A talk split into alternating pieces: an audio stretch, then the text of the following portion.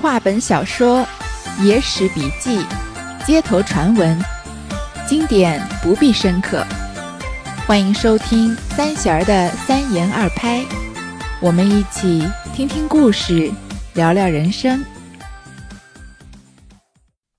上一回说到啊，蒋新哥在因为隐姓埋名在外面从商，所以正好在苏州遇到了陈商。陈商呢就引他为知己。有一次酒酣耳热啊，就告诉了蒋新哥自己跟王三巧的事情，然后还把这个让蒋新哥带一封书信去给薛婆子。蒋新哥回到家中啊，非常的又惊又怒，然后他就告诉王三巧呢，说他的父母重病了，让他赶快去看望他的父母，然后让一个婆子呢在后面带着一封休书，就跟着王三巧去。那王三巧一到家，发现父母没有事，然后休书呢又到了他的手里。上面只说啊，他犯了七出之条，并没有具体的说他做了什么事情。书中又包着一条桃红汗巾，一只打折的羊脂玉凤头簪。王公看了大惊，叫过女儿问其缘故。三巧听说丈夫把她休了，一言不发，啼哭起来。王公气愤愤的一径跟到女婿女婿家来。蒋新哥连忙上前作揖，王公回礼，便问道：“贤婿，我女儿是清清白白嫁到你家的，如今有何过失，你便把她休了？须还我个明白。”蒋新哥道：“小婿不好说的，但问令爱便知。”王公道：“他只是啼哭，不肯开口。”叫我肚里好闷，小女从幼聪慧，料不到得犯了淫道。若是小小过失，你可也看老汉薄面，恕了他吧。你两个是七八岁上定下的夫妻，完婚后并不曾争论一遍两遍，且是和顺。你如今做客才回，又不曾住过三朝五日，有什么破绽落在你眼里？你直如此狠毒，也被人笑话，说你无情无义。蒋新哥道：“丈人在上，小婿也不敢多讲。家下有祖遗下珍珠衫一件，是令爱收藏，只问他如今在否？若在时，半字休提；若不在，只所休怪了。”王公忙转身回家，问女儿道。你丈夫只问你讨什么珍珠衫，你端的拿与何人去了？那妇人听得说着了他紧要的棺木，羞得满脸通红，开不得口，一发嚎啕大哭起来，慌得王公没做理会处。王婆劝道：“你不要只管啼哭，实时的说个真情与爹妈知道，也好与你分剖。”妇人哪里肯说，悲悲夜夜哭一个不住。王公只得把休书和汗巾、簪子都付与王婆，叫她慢慢的偎着女儿，问她个明白。蒋新哥啊，不仅送了休书，他的包这个包裹里面还有一个桃红的汗巾子，还有他那个他摔折掉的羊脂玉凤头簪，都是陈商拜托蒋新哥去给薛婆子的。王公看了就觉得很惊讶，就问他女儿为什么。三巧呢，听说蒋新哥儿把他休了，他一句话也不说就哭起来。这个时候的三巧是还不知道蒋新哥为什么要休他的。那王公呢就很气愤，他要为他的女儿讨个公道，因为三巧做的这些事情他一点也不知道嘛。他就去蒋新哥家，蒋新哥呢还上前作揖。他虽然已经跟三巧算是撕破脸了，但他还是一个很守规矩的人，对长辈啊还是很有礼貌。王公就也回礼。就说啊，贤婿，因为他还是很喜欢蒋新哥的嘛。说我女儿她是清白之身嫁到你家的，现在到底犯了什么错？你要把她休了呢？你一定要给我解释个清楚。那蒋新哥呢？他其实做人还是留了一线的，他并没有赶尽杀绝，所以他自始至终没有告诉王三巧的父亲说王三巧出轨的事情。他只说啊，这个我不方便说，你自己去问你女儿就知道。这王公就说啊，他只知道哭，一句话也不肯说，所以他就觉得肚肚中很气闷。想想自己的女儿啊，从小就非常的聪明，所以也不可能犯了什么淫盗之罪。因为七出之条上一回我们解释过嘛，说如果是小小的过失，那你就不需要闹的，不需要闹得这么大，你就看着我的面子就饶恕了他吧。因为一般来说，这个晚辈做错事情，长辈出来求情啊，你都是要给长辈一点面子的。说如果不是什么大事，你就不要太过追究。你们两个是七八岁上就定下的夫妻，是娃娃亲，算是很有缘分。而且结婚以后啊，也没有怎么争争吵过，过得是很和顺的。你如今出外经商了两年多才回来，还没有住上三五天呢，他到底有什么破绽落在你眼里？有这么大的错，你要修他。如果你是这么这真的这么狠毒、不讲情面的话，也是会被外人笑话的。他们会说你啊无情无义。这个不知真相的王公呢，就以为是蒋新哥是犯了什么错误，所以要休掉这个王三巧，可能要找到别人了之类的。新哥就说啊，丈人在上，小婿啊也不敢多讲。他这个时候还自称自己为小婿，说我家下我们家有祖传的一件珍珠衫，那这个珍珠衫呢，我是给王三巧收藏的。你只要去问他这件珍珠衫还在不在，如果在的话，那你就当我这个修书的事情没有说过。如果不在啊，你就不要怪我无情了。那王公也不知道蒋新哥讲的什么意思，他就回家问他女儿说：“你丈夫问你要什么珍珠衫啊？你把这珍珠衫给谁了呀？”那王三巧听说他问到珍珠衫，那珍珠衫就是他和陈商偷情的一个关键嘛。因为陈商出去呃回去自己的家乡的时候，他把珍珠衫拿来给他的，所以他一下就知道啊，蒋新哥已经知道了这件事情的来龙去脉。所以他就羞得满脸通红，因为这还是一件很羞耻的事情嘛，不能说不开口，一开口就嚎啕大哭起来。那他爸爸也没有办法，问不出问题来。那三巧的妈妈呢，就说啊，你别只管哭呀，你就把事情的来龙去脉告诉我们，我们也好给你分析分析，解决问题。但是这是一个过于羞耻的事情，所以三巧怎么可能说呢？就悲悲夜夜就一直哭，哭的停不住。那王公啊，他的父亲就只好把休书啊、汗巾啊、簪子都给他的妻子，让他慢慢的呃劝劝劝他女儿，看看能不能问个明白。王公心中纳闷，走到邻家闲话去了。王婆见女儿哭得两眼赤肿，生怕苦坏了她，安慰了几句言语，走往厨房下去暖酒，要与女儿消愁。三巧儿在房中独坐。想着珍珠山泄露的缘故，好生难解。过汗巾簪子，这汗巾簪子又不知哪里来的。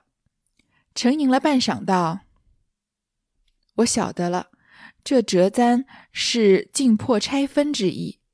这汗巾分明叫我悬梁自尽。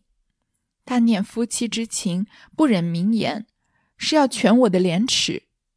可怜四年恩爱，一旦决绝。”是我做的不是，负了丈夫恩情，便活在人间，料没有个好日，不如一死，道德干净。说罢，又哭了一回，把个做痦子填高，将汗巾都在梁上，正欲自缢，也是寿数未绝，不曾关上房门。恰好王婆暖得一壶好酒，走进房来，见女儿安排这事。急得他手忙脚乱，不放酒壶，便上前去拖拽，不期一脚踢翻坐痦子，娘儿两个跌作一团，酒壶都泼翻了。王婆爬起来，扶起女儿，说道：“你好短见，二十多岁的人，一朵花还没有开足，怎做这没下梢的事儿？莫说你丈夫还有回心转意的日子。”便真个休了，嫩般容貌没怕没人要你，少不得别选良姻，图个下半世受用。你且放心过日子去，休得愁闷。王公回家，知道女儿寻死，也劝了他一番，又嘱咐王婆用心提防。过了数日，三巧没奈何，也放下了念头。正是夫妻本是同林鸟。大限来时各自飞。王公就看他女儿就一直哭不说话，心里面也觉得很奇怪，但是也没办法，就出去别的家跟人闲话去了。那王婆呢，看他的女儿哭成这个样子，眼睛都又红又肿的，又生怕苦坏了她，就安慰她几句啊，去厨房暖暖酒，想要跟女儿来喝点酒，消解愁闷。三巧自己一个人在房中坐着，她想着这珍珠山的事情是怎么泄露的呢？觉得很奇怪。那这个汗巾和簪子啊，是陈商让蒋新哥交给他的，但是三巧又不知道这个汗巾和簪子是陈商让蒋新哥给他的，对吧？他就觉得蒋新哥为什么莫名其妙的修我就修我，还给我汗巾和一个折掉的簪子呢？他他是不知道蒋新哥在这个船边上把这个气的把这个簪子摔成两半，然后又把这个汗巾子后来又想想看又收起来了，对吗？所以他想了半天啊，就觉得我知道了。他给我一个折掉的簪子，两半的簪子啊，一定是说是尽破拆分之意。因为我们有个成语叫破镜重圆嘛，那簪子断了也没办法还原成跟以前一模一样的，所以就是要跟我恩断义义绝的意思。那至于这条汗巾子啊，一定是让我用来悬梁自尽的，因为他感念我们夫妻呢有感情，所以不忍心明说，是要全我的廉耻，因为我做了这种不顾廉耻的事情嘛。说可惜啊，我们四年的恩爱啊。一旦决绝，一旦结束，都是我做下来的不是，是我辜负了我丈夫的恩情，所以他觉得他也没有脸活在这个人间，不如就死了吧。说着呢，他就用 古代非常传统的自杀的方式，就是把一个凳子垫高，踩在凳子上，然后把汗巾呢都在房顶的横梁上，因为古代的房子都是有房梁的嘛，就要自杀，就上吊自杀了。但是呢，因为他房门没有关上，他的母亲正好暖好了酒要走过来，看到他就赶快过来把他给把他给救了，把这个凳子给踢翻，然后就劝他女儿说：“你好短见，你这个人眼光也太短了，你才二十几岁啊，二十几岁的姑娘是一朵花还没有开足，怎么能做这种事呢？这没下烧的是这个下烧啊，就是将来以后的事，就是你怎么能这样自断后路呢？”不要说你丈夫以后还有可能会回心转意的，即使他这辈子都不回心转意，真的把你休了，你长得这么美，你还怕没有人要吗？你肯定还有还会有别的好姻缘的，下半辈子还有好日子过呢。说你就放心过你的日子，不要这么愁闷憋闷。那王公回来呢，知道他女儿寻死，也劝了王三巧一番，又让他的妻子啊好好的提防三巧再有寻短见的这个企图。所以三巧没办法，也慢慢的就放下了寻短见的念头。这句“夫妻本是同林鸟，大限临头各自飞”啊，它本来的意思就是说，不管是夫妻之间的情谊再深啊、再重，那人生就好像一同栖息在林中的鸟儿一样，到生命结束的时候呢，也就自然的分离开了。所以这里其实是说，三巧儿经历了一番相当于是生死一样的劫难，和蒋新哥这对夫妻就。正式的分开了，但是这句话我们后人传作呢，夫妻本是同林鸟，大难临头各自飞，好像是说成夫妻在关键的时候会把丈夫或者妻子抛弃，有一种自私自利的情感，好像就是反映了这个夫妻啊，在生活中不能同甘共苦、共患难，说婚感觉婚姻的本来面目就是情浅意薄的。嗯，其实这句话还是挺误导人的。就如果说有人把这句话奉为真理的话，那就很难相信爱情了。那这句话是不是对这个大限临头各自飞的误传呢？其实我们现在已经无从解答。我只能说啊，理想的婚姻关系是在遭遇人生变故的时候，应该风雨同舟，互相扶持，共度难关，携手到老，一直到生命临终结那一刻，就是大限临头各自飞的。但是实际一点来讲呢？在大难临头的时候，确实存在很多不能患难的夫妻，但是这句话就没必要当成一个至理名言来流传了。再说蒋新哥把两条锁子将秦云、暖雪捆缚起来，拷问秦游，那丫头初时抵赖，吃打不过，只得从头到尾细细招降出来，已知都是薛婆勾引，不干他人之事。到明朝，新哥领了一伙人赶到薛婆家里，打得他血片相似，只饶他拆了房子。薛婆情知自己不是，躲过一边，并没一人敢出头说话。楼上细软香笼，大小共十六只，写三十二条封皮，打拆封了，更不开动，是甚意儿？只因新哥夫妇。本是十二分相爱的，虽则一时休了，心中好生痛切，见物思人，何忍开看？这新哥啊，一不做二不休，在休了王三巧之后呢，他就用两条绳索把这两个丫鬟晴云和暖雪啊捆了起来，然后就拷问他们原因。这两个丫鬟一开始还抵赖，但是打久了呢，他们就只好从头到尾啊把事情都仔仔细细的说清楚。蒋新哥就知道啊，这一切都是薛婆子先设下的圈圈套，所以第二天呢，他就带了一领一伙人到薛婆家里，把他打得血片相似。这血片相似啊，应该就是纷纷扬扬的棍棒或者是板子落在他身上，所以打得很狠。那薛婆呢，只是差就就差把他房子给拆了。薛婆子也知道这一切都是自己的错，所以他躲在一边，也没有人敢帮他出头说话。那新哥这样呢，也出了一口恶气，所以就回去找了一个牙婆子，把这晴云暖雪两个丫头又发卖了。然后他自己家里面楼上的细软香笼啊，还有十六箱的东西。呃，都是封好的，他没有打开，这些都是王三巧的嫁妆。那为什么不打开呢？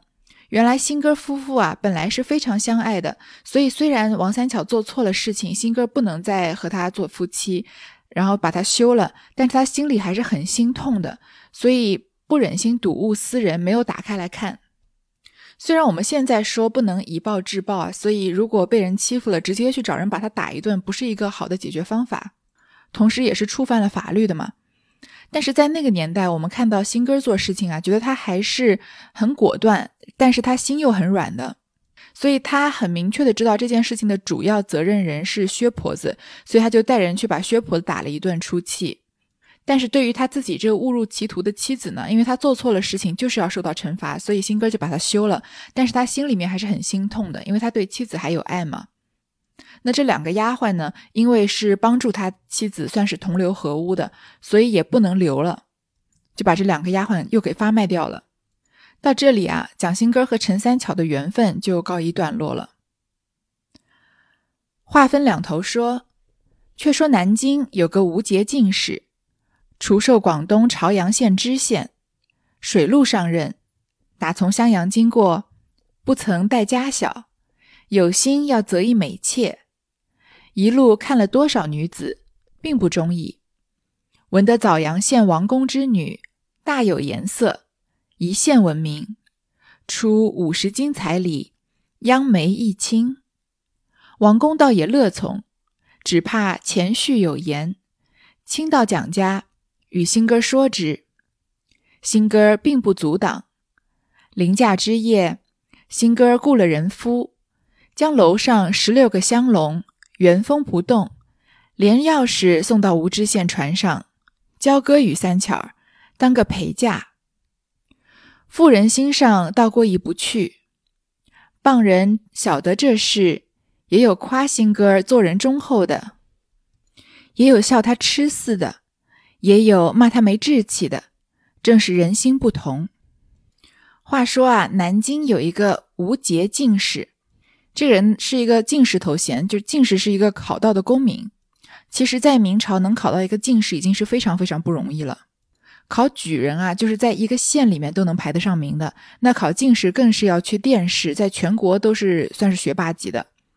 然后考到了进士呢，就基本上可以走仕途了。所以他就要当广东潮阳县的知县。那从南京去广东啊，非常非常的远，水路上任，他要坐船去。正好要经过湖北的襄阳，因为他没有带家小，所以呢，他想要择一个美妾，在路上就是找一个妾室去照顾他。一路上看到很多女子都不中意。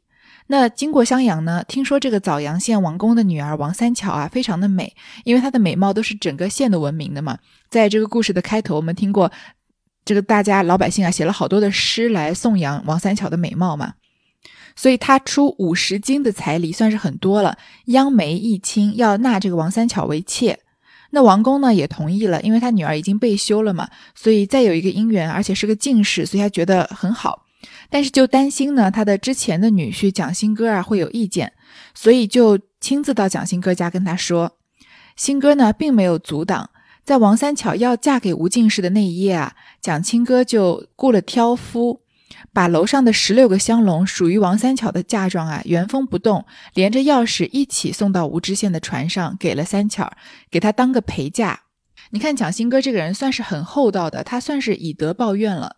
他的妻子在他不在家的时候这样子背叛了他，绿帽子整个戴他头顶上，对吧？还让他正好遇见了这个陈商这个奸夫，但是他也只是做了正确的选择，就是把三巧休了而已，并没有在对。他之前的妻子做过多的报复，因为他对自己也有，他对三巧也有愧疚，觉得自己是在外面太久了，为了一点蝇头小利不愿意回家，然后又知道是主要是薛婆子在设圈套陷害他的原因，所以这个婚是一定要离的。但是他心里面对三巧还有情，也有愧，所以本来他的妻子判犯了七出之条，把他休走啊，他这个嫁妆是不需要还给他的。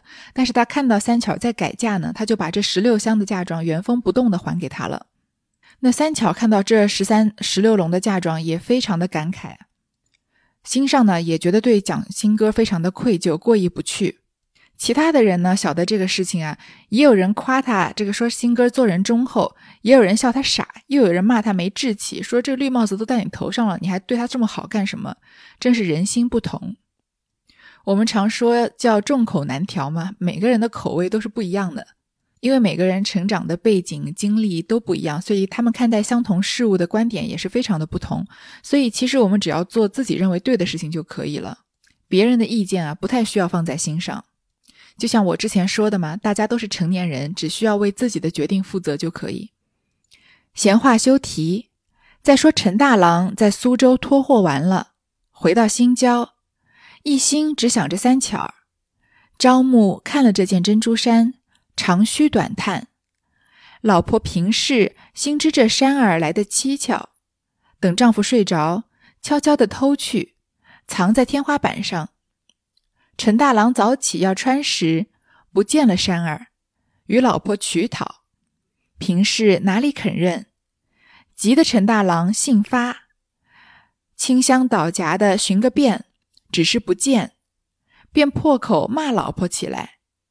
惹得老婆啼啼哭哭，与他争嚷，闹吵了两三日。陈大郎情怀缭乱，忙忙的收拾银两，带个小郎，再往襄阳旧路而进。话说到陈大郎这边啊，他在苏州把货都卖完了，回到自己的家乡，心里面还是挂念着三巧。他每天都对着这个珍珠山啊长吁短叹。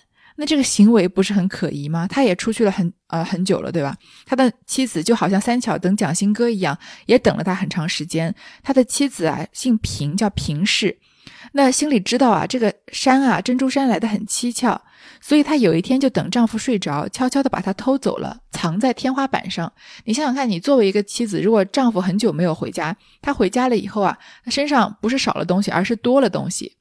这个情节在《红楼梦》里也是有的。这个贾琏跟别的人偷情啊，然后那个姑娘剪了一束头发放在包成一团给这个贾琏，然后王熙凤就在贾琏搬回家的时候就说啊，让他的丫鬟贴身丫鬟平儿仔细搜一搜，说身边有没有多出什么东西来，对吧？他多出这个珍珠衫，他对这个珍珠衫的感情还非常的不同，每天都看着他长吁短叹。所以这如果这还不算是背叛的信号，那不知道还要明显到什么地步了。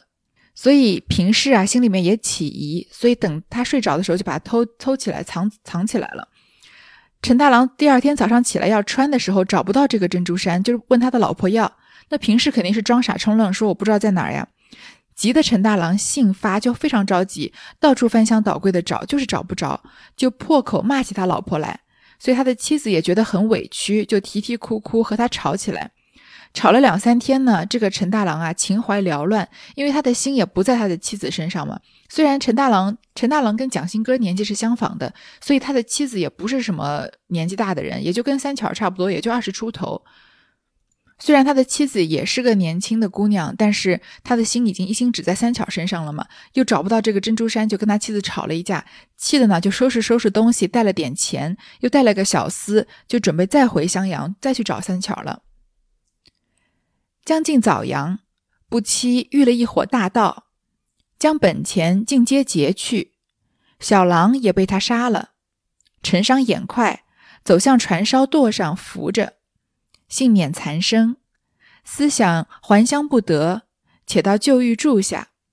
待会了三巧儿，与他借些东西，再图恢复。叹了一口气，只得离船上岸。这次陈大郎走得匆忙，他快要到枣阳的时候，不小心啊，没想到遇到了一伙江湖强盗，把他随身带的钱呢，全部都打劫走了。他带的小厮啊，也被这伙强盗杀了。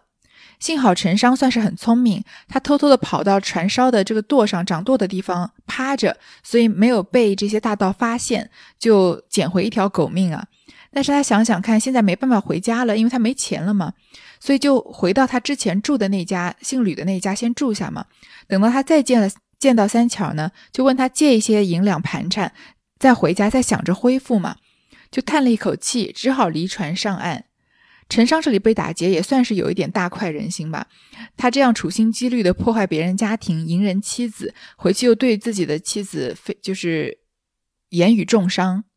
你看他的妻子一心的盼着他回家，盼了一年多，可能也也像蒋新哥那样那么长时间吧。一回家，丈夫就捧着件珍珠衫，找不到了还跟他吵架，那也是很心寒的。然后他还要再带着小厮再来去找这个三巧儿。不过路上碰到大盗，也算是帮我们出了一口恶气了。走到枣阳城外，主人吕公家，告诉其事，又道：“如今要央买珠子的薛婆，与一个相识人家借些本钱营运。”吕公道：“大郎不知，那婆子为勾引蒋新哥的浑家，做了些丑事。去年新哥回来，问浑家讨什么珍珠衫，原来浑家赠与情人去了，无言回答。”新哥当时休了浑家回去，如今转嫁与南京吴进士做第二房夫人了。那婆子被蒋家打得个片瓦不留，婆子安身不牢，也搬在隔县去了。这陈商对一切并不知情，所以他到枣阳城外，他之前。借住的主人公主人吕公家姓吕的这家告诉他说，他现在要去找这卖珠子的珠宝的薛婆子，然后找一个相识的人家借借一些本钱营运。他就告诉了他被抢劫的事情嘛。这个姓吕的人就说呢，说大郎你不知道，这薛婆子啊，因为勾引了蒋新哥的妻子王三巧啊，做了一些丑事，所以去年新哥回来啊，就问他的妻子讨什么珍珠衫。原来这件珍珠衫啊，被他的妻子。赠送给他的情人了，所以还不讨不出来。新哥当时就把他的妻子给休了。现在王三巧儿已经转嫁给南京的吴进士做小妾第二房夫人了。这个婆子啊，被蒋家打得个片瓦不留，遍体鳞伤，然后在他们这个城里也待不下去了呀，所以就搬到隔县去了，因为太丑太丢脸了嘛。所以世界上没有不透风的墙，三巧跟人偷情这件事情到底还是被捅出去了，只是大家不知道跟三巧偷情的这个人是谁，因为蒋新根自始至终没有多说一句话嘛，只知道这一切是薛婆子安排的，然后蒋新根把薛家人打了。陈大郎听的这话，好似一桶冷水没头淋下，这一惊非小，当夜发寒发热，害起病来。这病又是郁症，又是相思症，也带些怯症，又有些惊症。床上卧了两个多月，翻翻覆覆，只是不愈，连累主人家小厮服侍的不耐烦。陈大郎心上不安，打熬起精神，写成家书一封，请主人来商议，便觅个要觅个便人捎信在家中，取些盘缠。就要个亲人来看去同回，这几句正中了主人之意。恰好有个相识的城差，奉上司公文，奉上司公文要往徽宁一路，一路水路异地，极是快的。吕公接了陈大郎书札，又替他印出五钱银子送与成差，央他趁便寄去。果然的，自行由得我。官差急如火，不勾几日，到了新郊县，问到陈商家里，送了家书。那成差飞马去了，正是只为千金书信，又成一段姻缘。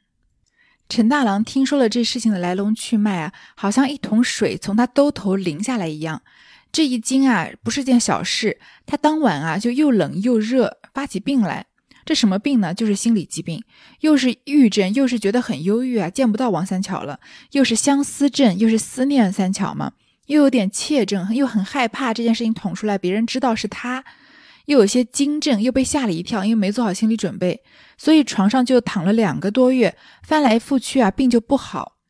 连带他主人家的小厮，因为他是客居别人家嘛，那服侍他服侍的不耐不耐烦了。陈大郎的钱又被人抢光了，那平常还能给人点甜头，给点零钱，对吧？现在也没有钱给他了，所以这小厮又不想服侍他。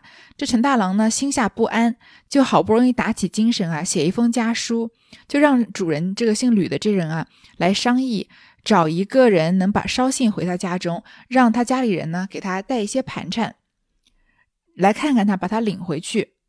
正好啊，这个吕公呢有个相识的陈差是在官府衙门办事的，因为要去徽宁那一带送公文，因为陈商不是徽商嘛，在安徽那一带，所以水陆异地，因为他相当于是个送快递的，所以比一般人要快一点。像他们正常这种商人来往啊，就是坐客船嘛，但是快递可能有他们专驿站有他们专门的船，有专门休息的地方，所以就很快。那吕公就接了陈大郎的书信，又替他出了五钱银子给这个送快递的陈差，就让他寄过去。说果然啊，自行由得我，官差急如火。就是说这个官差的事情很紧急，不容迟缓，所以这个信很快就送到了，几日就送到了他的家乡新郊县，然后找到了陈商家里送了家书。这个陈差就是送信的人呢，就走了。就提了这句话，只为千金书信，又成一段姻缘。这一封书信啊，没想到又阴差阳错的成就了另一段姻缘。那成的这一段姻缘是说哪两个人呢？我们就下一回再说。